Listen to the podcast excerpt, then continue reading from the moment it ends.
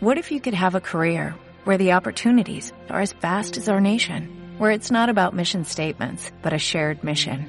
At U.S. Customs and Border Protection, we go beyond to protect more than borders, from ship to shore, air to ground, cities to local communities. CBP agents and officers are keeping people safe. Join U.S. Customs and Border Protection and go beyond for something far greater than yourself. Learn more at cbp.gov/careers. Muy buenos días a toda la raza que nos está escuchando. Bienvenidos a una entrevista. El día de hoy tenemos un invitado muy especial. Él es licenciado en Derecho por la Universidad Marista de Mérida. Tiene un máster en Administración Pública por la Universidad de Anáhuac y es asesor legislativo en el Congreso de Yucatán. Él es René Ramírez Benítez, quien nos vino a hablar un poco acerca de los cuerpos policiales, de seguridad pública, y nos habló de un, un modelo abierto de seguridad pública en el que se involucre a la sociedad y es bastante, bastante interesante. Quiero agradecerle por venir aquí y hablarnos un poco sobre esto y agradecerte a ti por estar escuchando esta entrevista, la cual va a ser la última entrevista que suba de manera oficial a este canal. Había anunciado que iba a ser una segunda temporada de una entrevista, pero esto no se va a dar. Esto va a ser la última entrevista que suba. Probablemente haga otras entrevistas, haga otros proyectos en formato de podcast, pero este cierra aquí. Y quiero agradecerles a todos por todo el apoyo que pues le brindaron a este, a este podcast durante tanto tiempo, seis meses. Igual les voy a estar dejando las redes sociales de René en la descripción para que vayan y lo sigan y también probablemente mis redes sociales. Pueden estar checando igualmente también las entrevistas que grabamos o que grabé en este canal, una entrevista. Muchas gracias y bueno, pues sin, sin, sin más que agregar, los dejo con la charla.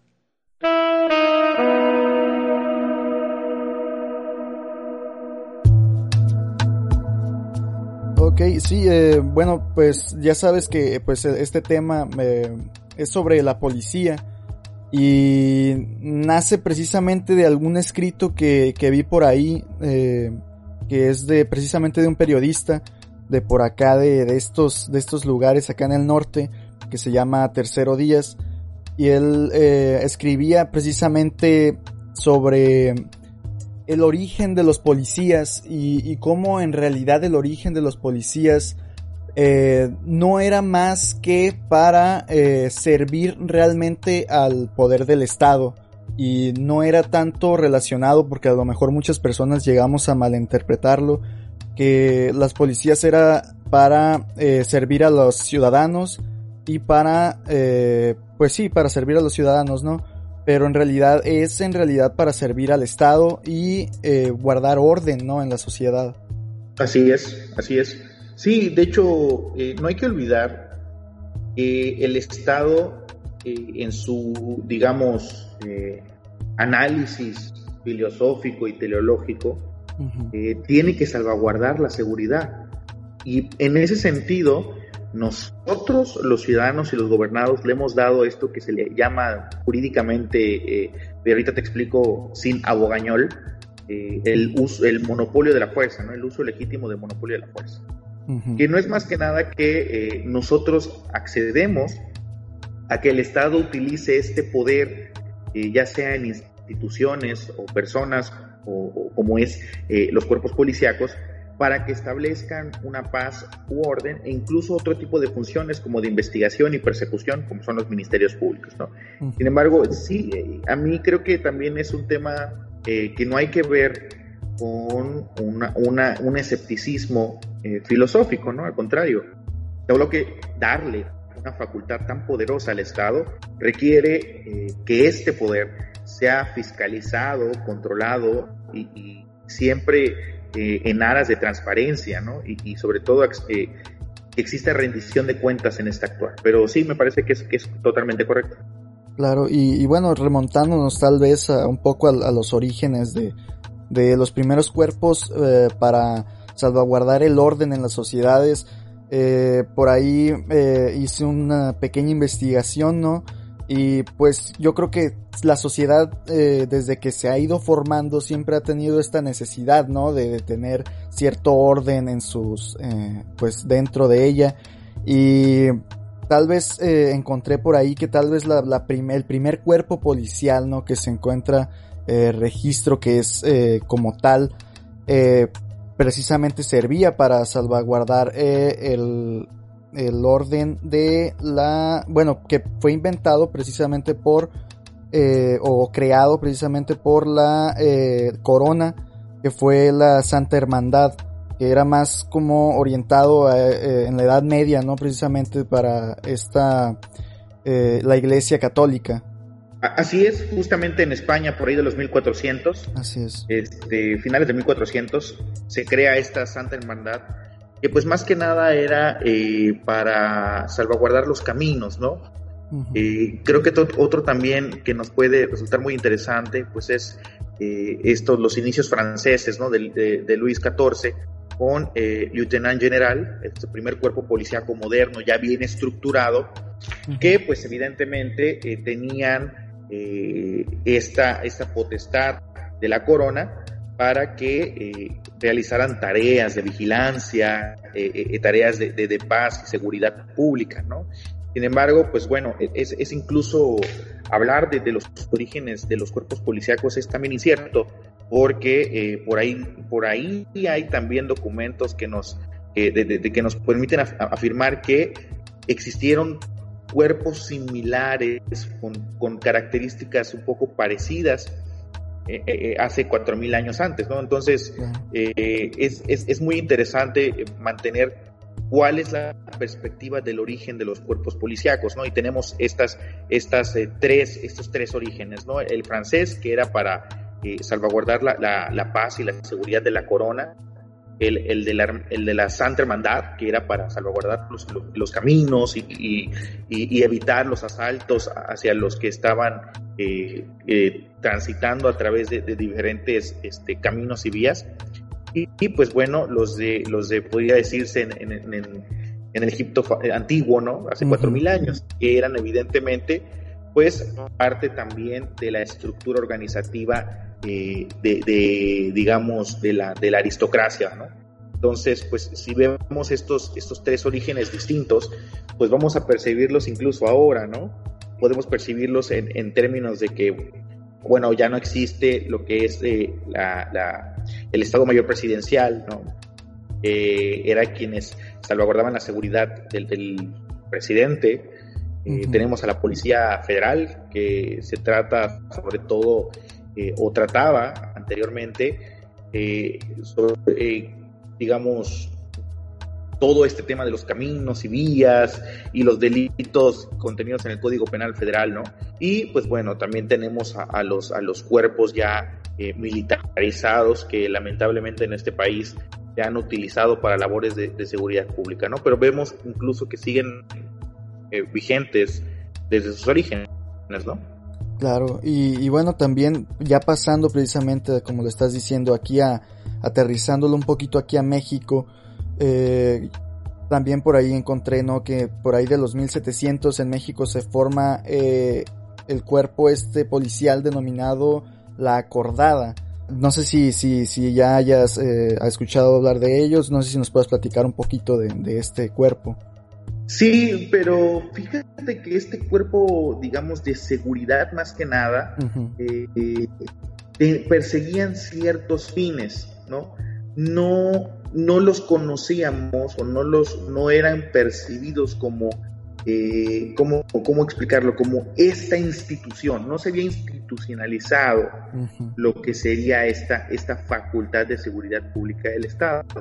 Y viene pues con este gran desastre que ha sido la delimitación de las, de las funciones de seguridad pública en nuestro país. No es, no es algo nuevo, eh, viene desde mucho tiempo atrás, incluso desde la, desde la policía, eh, en, desde, bueno, más bien desde la concepción de la seguridad pública en la Constitución de 1917, ha sido justamente que eh, existe esta mala distribución y organización de, de, competencias y facultades que ha permitido que, pues bueno, estos, estos cuerpos pues no tengan un control externo efectivo y que predominen eh, ciertas actitudes o ciertos este, corporativismos, ¿no? Sin embargo, eh, por ahí del siglo XX es cuando ya empezamos a tener un, este, un modelo policial formal. Y es por ahí que creo que es de los, por los años 40 cuando pues surge este, este cuerpo policíaco federal, ¿no? Que es la, la, dirección, este, no recuerdo el nombre. Sí, por, por Plutarco Elías Calles, ¿no? Me parece que fue que La Dirección Federal de Seguridad, me parece. Sí, creo que es. La, de, la DSF o DFS. uno de los nombres, la verdad, ahorita tengo problemas de memoria, pero este, es a partir de esos años 40 cuando ya surge esta institucionalización de las actividades de seguridad pública, ¿no?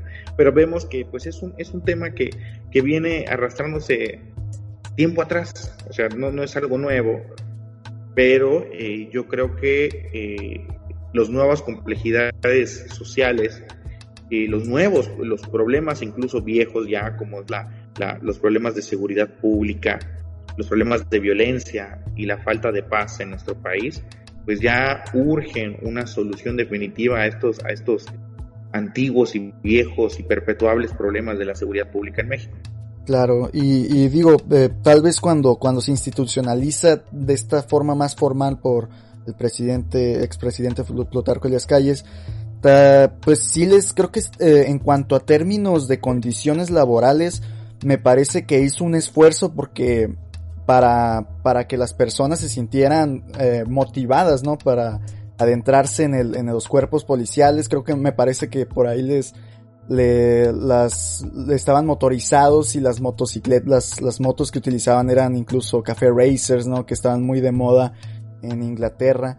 Entonces, pero, pero vemos que este, estas condiciones laborales han ido cambiando eh, a lo largo de los años y pues por obvias razones, ¿no? México, la economía de México ha venido en declive por mucho, mucho tiempo, por obvias razones las condiciones no van a ser las mismas, pero vemos, eh, por ejemplo, que las condiciones laborales eh, en México actualmente para los policías puede, y según estos datos de la, o, la Organización para la Cooperación y el Desarrollo Económico, eh, arrojan datos de cómo eh, muchas veces los policías son eh, trabajan incluso más de 12 horas de la, o sea, más de 12 horas al día, ¿no? Y, hay una cierta explotación laboral. Sí, yo creo que también todas estas condiciones laborales vienen a, sobre todo porque en México tardamos muchísimo y hemos, yo creo que no lo hemos podido consolidar hemos tardado muchísimo tiempo en darle esa profesionalización al servicio de la seguridad pública. ¿no? Mm.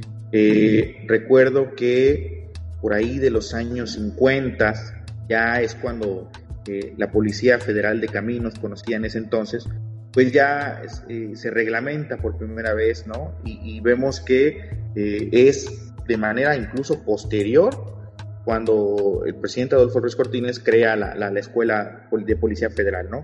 Entonces vemos cómo, pues, echemos de cálculos, ¿no? Si, por ahí de los años 50, finales de los 50, mediados de los 50, empieza este proceso de institucionalización y profesionalización de la actividad de seguridad pública, realmente no ha pasado mucho, a diferencia de otros países que ya llevan eh, más de 100 años, ¿no? Con sus cuerpos policíacos. Entonces, eh, yo creo que eh, es reflejo parte de esto y evidentemente, como tú acabas de mencionar, es indudable. Yo creo que no queda, no queda ni siquiera este, el espacio de que los policías federales, los cuerpos de seguridad federales, muchas ocasiones eh, están en una sobrecarga de trabajo, eh, en condiciones incluso muy, muy delicadas para el desempeño de una función tan, tan importante como es el de la protección y el salvaguarda de la seguridad pública. Entonces, ahí sí, la verdad, eh, yo creo que hay que poner mucha atención en las condiciones en las cuales están desempeñando, porque la función en la que, la función en la que están es sumamente delicada. Muchas veces nosotros pensamos que los cuerpos policíacos solo se dedican a lo suyo, ¿no? No solo, solo se dedican a ser este, el famoso primer respondiente, pero también ellos están en comunidades en sociedades eh, que conocen muy bien y de los cuales ellos están eh, trabajando al interior de las comunidades, incluso a veces previniendo problemas. Eh, no podemos hablar de manera general porque creo que sería un error, pero sí existe este, esta, digamos, esta particularidad de muchas policías que, que, se convierten en parte de sus comunidades, sobre todo en actores principales de sus comunidades, a pesar de esas tremendas condiciones de los, de, para empezar, yo creo que todavía no hemos alcanzado el nivel de profesionalización suficiente, o sea, de estudios en, materia de, seguridad pública y de fuerzas. Eh, tampoco hemos alcanzado el tema de alcanzar una buena, buena, eh, digamos, eh, cuidado de nuestros elementos, ¿no? Que ellos tengan todas las prestaciones posibles y un salario digno y, sobre todo eh, salvaguardar esta parte de la salud mental de nuestros, nuestros cuerpos policíacos que muy pocas veces se habla, pero al ser un trabajo en el que constantemente eh, se expone al conflicto, debemos salvaguardar también su salud mental ¿no? y la salud física, por supuesto. Pero pocas veces se habla de este cuidado de los elementos de seguridad pública y creo que es tiempo, eh, sobre todo en un país como el nuestro, con altos niveles de violencia, y bajos niveles de pacificación o de paz, eh, nos invita evidentemente a que, de que transitemos a, este modelo no solamente garantista en términos de la seguridad pública, sino que salvaguarde a sus elementos, porque al final de cuentas estamos desgastando a nuestros elementos de seguridad pública y tampoco se está cumpliendo en la finalidad de, de, de, salvaguardar la paz, ¿no? Entonces yo creo que hay, un todo, un, todo un tema muy interesante sobre, sobre las condiciones no solamente colectivas, sino particulares del el desempeño de los elementos de policías, ¿no? Claro. Y, bueno, también eh, pasando tal vez a, una consecuencia de, las condiciones laborales que también vamos a estar viendo ahorita, eh, pues es por precisamente el tema de la corrupción eh, policial que se da pues en, ciertos niveles, en diferentes niveles, ¿no? Pero por ahí me, me gustó también que el, según el índice de percepción sobre corrupción de Transparency International en el 2018, mencionaba que aquí en México el nivel de corrupción es alto porque presenta, bueno, la forma en la que ellos lo midieron era de que eh, el índice mencionaba que teníamos como éramos nivel 28 en una escala de que el 100 era muy transparente, ¿no? O sea, estamos muy por debajo. Eh, entonces, eh, pero tal vez aterrizándolo un poco a qué nos referimos con corrupción policial, según Tim Newborn en 1999, en el ámbito policial el término de corrupción hace referencia a actividades como soborno, violencia, brutalidad, Em, fabricación y destrucción de evidencia, racismo, favoritismo, nepotismo y pues actividades relacionadas, ¿no? Con eh, eh, pues precisamente no positivas hacia la sociedad. Claro, de hecho, el tema de la corrupción policial eh, se da en dos sentidos, ¿no? O tiene dos, dos posibles orígenes, me gusta, me gusta ejemplificar. Primero, evidentemente todas estas condiciones colectivas e individuales en las que ellos se desempeñan, eh, la falta de su profesionalización, no le hemos apostado a consolidar este modelo profesional de la seguridad pública, lo suficiente me parece, pero también desde un aspecto, digamos, institucional y de políticas públicas. ¿Y a qué me refiero con esta segunda parte? Eh, no es si no es coincidencia y ante estas afectaciones que tienen los, los, eh, profesionales de la seguridad pública, se den y se exacerben los actos de corrupción.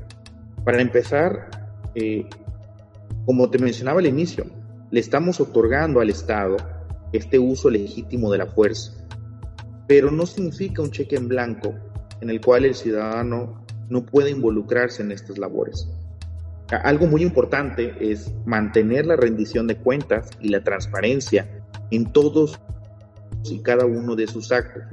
Eh, recientemente en el país hemos tenido lamentables casos de uso, de uso excesivo de la fuerza, por ejemplo, apartándome un poquito del tema de la corrupción, pero para ejemplificar el punto. El uso excesivo de la fuerza no solamente viene por eh, una mala capacitación en las técnicas de detención y de, y de primer respondiente, sino también porque no hemos involucrado a sectores especializados, a la participación ciudadana o las instituciones de seguridad pública, no, se, no han permitido la suficiente participación de la sociedad en sus actuaciones y las actuaciones siguen siendo sumamente opacas y cerradas, lo que ha permitido que se exacerben este tipo de, de, usos excesivos que pues han incluso eh, eh, desembocado en la muerte de personas, ¿no? Lo mismo pasa con la corrupción de los elementos o incluso a veces eh, pudiera llegar a ser institucional, ¿no? Algunos, de algunas instituciones policíacas, en donde gracias a que no hemos podido permitir un modelo, digamos, de un modelo abierto de la seguridad pública, pues lamentablemente siguen sucediendo eh, que no existen los controles internos suficientes para sancionar y prevenir eh, actos de corrupción por parte de elementos sino que cuando ya un elemento lo hace de manera repetitiva y ya luego otro elemento y ya luego otro elemento y ya luego otro elemento y así varias personas al interior de una corporación realizan este mismo tipo de acciones, ya no podemos decir que son casos aislados, sino incluso ya, ya se vuelve un comportamiento institucional. Pero ese comportamiento institucional deviene de esta falta eh, de controles internos y de modelos abiertos en los cuales estemos muy involucrados, eh, estemos muy pendientes de lo que sucede al interior de estas corporaciones y que sobre todo exista este contrapeso ciudadano, por así decirlo, en cada una de las estrategias políticas y actuaciones que tengan los policías.